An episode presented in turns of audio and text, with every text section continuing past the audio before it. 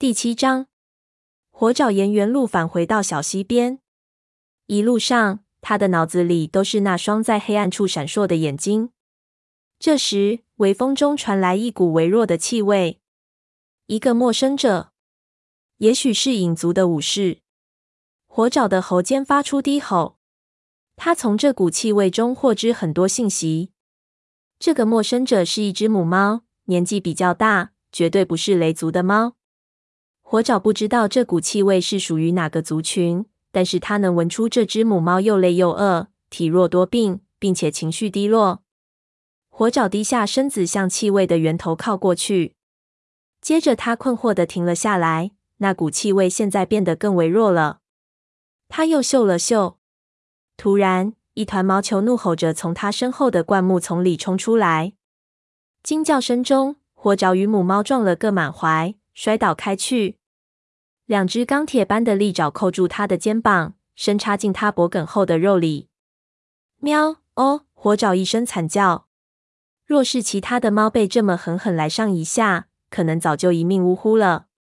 他强迫自己放松肌肉，一边跛着脚逃命，一边高声发出呼救。那只母猫张开大嘴，发出胜利者的号叫，然后轻蔑地说：“哈哈，小小学徒，哪里会是我黄牙的对手？”火爪受到羞辱，怒火腾地升了起来。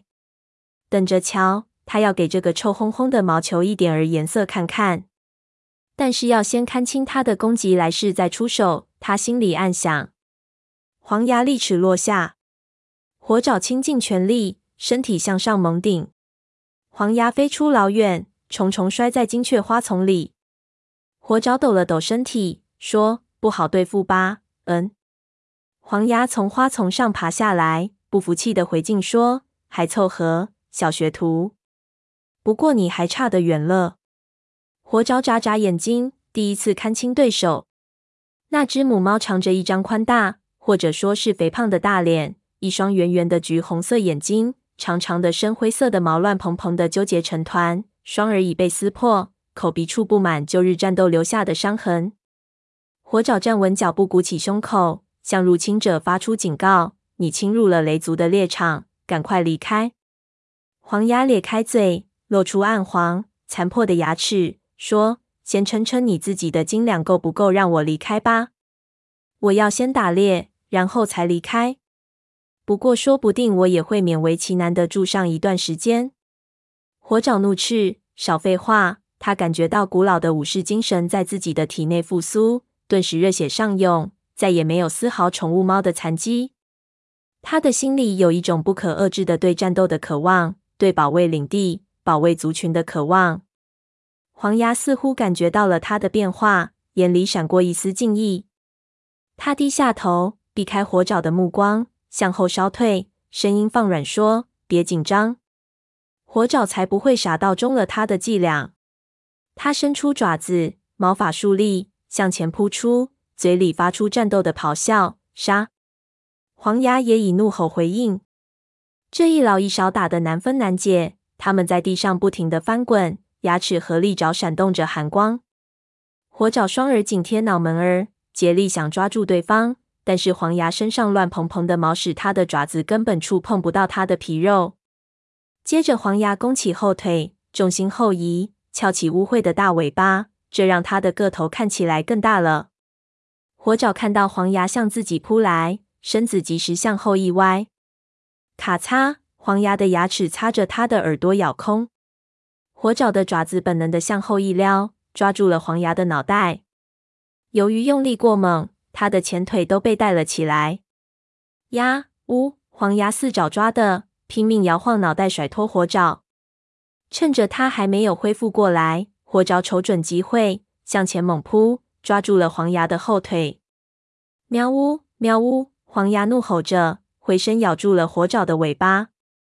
火爪顿时痛入骨髓，但疼痛使他越发恼怒。他奋力从黄牙的嘴里扯出尾巴，像鞭子一般前后抽打。黄牙俯下身子，准备发起新一轮攻击。他气喘连连，嘴里发出的难闻气味直冲火爪的鼻子。这是一种虚弱。绝望的表现，一种被饥饿折磨下的无奈。他现在一定非常痛苦。火爪心里升起一种武士不应当有的感觉，尽管他也不想，那就是同情。他不愿让这种出自本能的情感盘踞心头。他清楚自己的忠诚只应属于族群，但是他驱除不掉这种情感。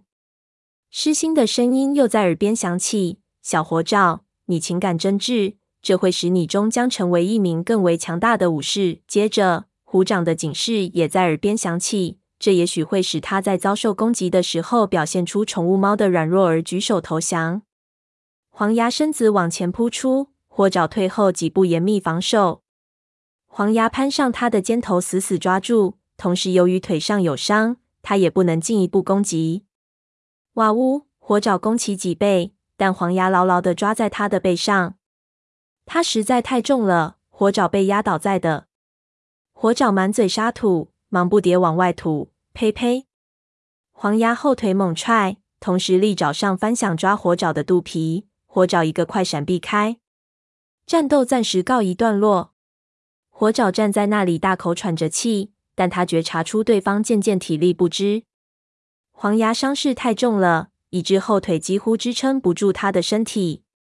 火爪大声说：“打够了吗？”如果黄牙就此罢手，他顶多上去警示性的咬他一口，留下点儿纪念，然后任其离去。黄牙却勇敢的回敬说：“别做梦了。”但是他那只伤腿一软，摔倒在的。他想站起来。却未能如愿。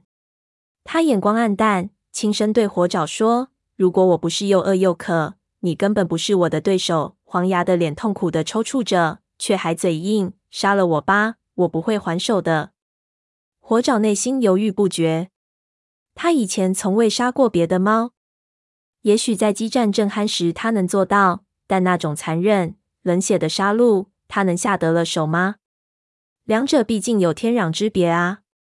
黄牙讥讽说：“还等什么？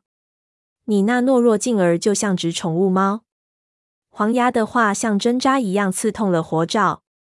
他到现在还能闻见他身上两脚兽的气味吗？他厉声说：“我是一名雷族的武士学徒。”黄牙咪缝起眼睛，看出了火爪色厉内荏，知道自己捉住了对方的痛处。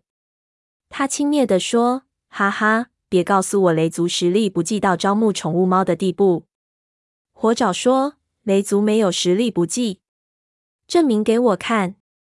像武士那样杀了我，就当帮我的忙好了。”火爪凝视着他，他不愿杀这个可怜的家伙。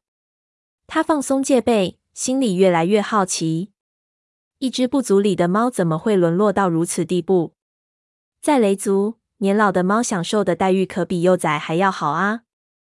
他说：“你看起来倒是急于寻死。”黄牙轻蔑地说：“是吗？哼，这是我自己的事，胆小鬼！你有毛病吗，幼崽？你想用嘴说死我吗？”虽然他的嘴很硬，但火爪嗅到他身上散发出阵阵患病挨饿的气味。如果他不立即进食，他会死的。既然他不能自谋生路，也许把他杀死会好些。两只猫对视着，都不知对方在想什么。火爪最后命令说：“在这里等着。”黄牙像泄了气的皮球，颈背上的毛塌了下去，高高翘起的尾巴也耷拉下来。你在开玩笑吧，幼崽？我现在就走。他嘴里嘟囔着，一瘸一拐地走向一片灌木丛。他躺下来。开始舔舐腿上的伤口，火爪转头瞥了他一眼，不满地哼了一声，朝树林里走去。他静静地穿过蔷薇花丛，到处是太阳温暖的气息。他闻到一只已死去多时的老鼠的腐臭味，昆虫在树叶下发出声响，这些毛茸茸的小东西在树叶间疾行。他第一个念头就是去挖出他原先掩埋起来的猎物，但是路程太远了。也许他应该要那只死老鼠，这样不用费力就能吃到嘴里。但是，一只饿得半死的猫需要新鲜的猎物，除非万不得已，一名武士是不会去吃腐肉的。他刚停下脚步，就闻到前方有一只兔子。没走几步，兔子便赫然出现在他的眼前。火爪俯下身子，匍匐接近。当兔子发现它的时候，它已在咫尺之内。太晚了。那只兔子的奔逃激发起火爪血液中莫名的兴奋，说时迟那时快，它一下子扑过去捉住了那只兔子。它叼起簌簌发抖的小东西，很快便结果了他的性命。当火爪返回的时候，黄牙的面色十分憔悴。黄牙看着火爪把兔子放在他的身边，简直不敢相信自己的眼睛。很好，我们又见面了，幼崽。我还以为你去找你的小伙伴了呢，是吗？嗯，也许我该那么做。还有，别再叫我幼崽。火爪大声说着，用鼻子把兔子顶到黄牙面前。他有点儿为自己的好心肠感到尴尬。嘿，如果你不想吃，黄牙飞快地说：“哦，不，我想吃。”火爪看着他把那只兔子开膛破肚，大口吞咽。他自己激火上冒，差点儿流出口水。他知道自己不该有吃东西的念头，他必须先为族群带回足够的猎物。但是新鲜猎物的气味实在令他垂涎欲滴。呜，半晌过后，黄牙长长叹了口气，斜倚在地上。几天来，我第一次吃到新鲜的猎物。他舔舔嘴，坐下来开始为自己来个大扫除。黄牙身上臭烘烘的。火爪鼻子动了动，心里暗想：到河里洗个澡会好得多。他盯着黄牙吃剩的食物，那点儿东西还不够他填牙缝。但是与黄鸭的激烈较量使他的肚子更加空了。终于，他向饥饿投降，上前去吃那些残骸剩骨，味道太香了。他意犹未尽的舔舔嘴唇，从头到脚感到舒畅。黄鸭凑近看着他。露出脏牙，诡秘地说：“比两脚兽们喂的那些乱七八糟的东西好吃多了，是吗？”既然捉住了火爪的痛处，他当然不会放过捉弄他的机会。火爪装作没有听见，开始舔书自己。黄牙继续说：“那些东西有毒，是老鼠屎。只有没骨气的毛球才会接受那些恶心的青蛙卵。”他突然止住声音，紧张起来：“嘘，有武士过来了。”火爪也知道有猫群在靠近，他听见它们的爪子轻轻踩在落叶上，身子蹭过树枝，发出嗖嗖的声响。微风拂过，带来熟悉的气味，原来是雷族的武士们。因为走在自己的领地内，所以他们走起路不怕发出声音。火爪愧疚的舔舔嘴唇，希望清除掉吃东西的痕迹。然后他看着黄牙和他面前那堆兔子的骸骨。耳边响起狮心的话：“族群吃完后，你才能吃。”但是狮心肯定会理解他为什么要吃这只该死的兔子。火爪忐忑不安，突然害怕起将要发生的事情。这是他做学徒以来第一次执行任务，而他却完全违背了武士守则。